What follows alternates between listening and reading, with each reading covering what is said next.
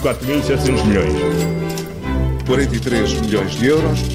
Peço desculpa, mas são muitos números. Começa agora mais uma moeda de troca das manhãs 360 e hoje Paulo Ferreira e Miguel Cordeiro vamos olhar para um negócio que anda embrulhado há alguns anos num novelo que parece não ter fim.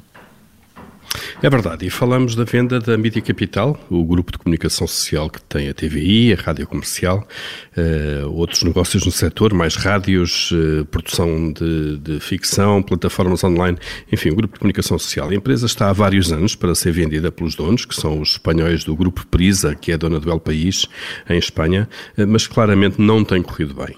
e os últimos desenvolvimentos são do fim do dia de ontem, a Comissão do Mercado de Valores Mobiliários, o, o regulador da Bolsa, não aceita a retirada da oferta pública de aquisição que a Cofina eh, tinha lançado sobre a Mídia Capital eh, no ano passado. Eh, então, em agosto eh, de 2019, a Cofina, que é dona do Correio da Manhã, da Sábado, do Record ou do Jornal de Negócios, tinha então anunciado um pré-acordo para a compra da Mídia Capital por 250 milhões de euros, mas esse negócio devia passar, obviamente, também pelo lançamento de uma oferta no mercado.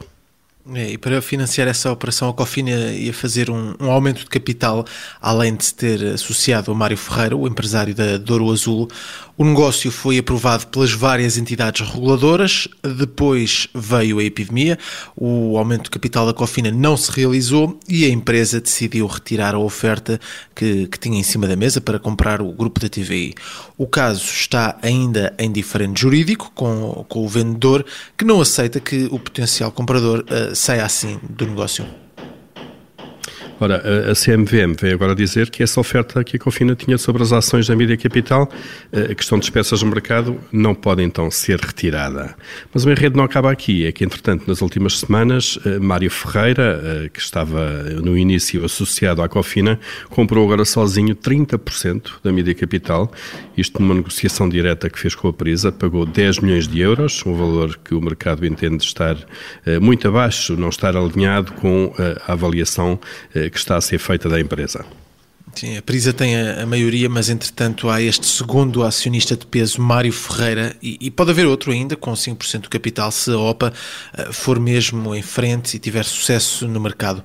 Temos assim um dos mais importantes grupos de comunicação social do país em mais uma grande indecisão sobre os futuros proprietários e, e numa encruzilhada estratégica que, que se prolonga.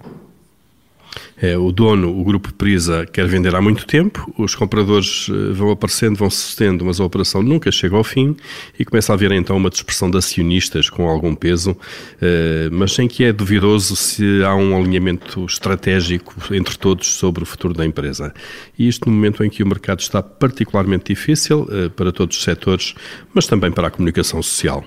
E assim chegamos ao fim de mais uma moeda de troca nas manhãs 360, sempre com o Paulo Ferreira e também o Miguel Cordeiro.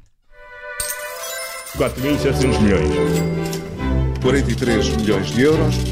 Peço desculpa, mas são muitos números.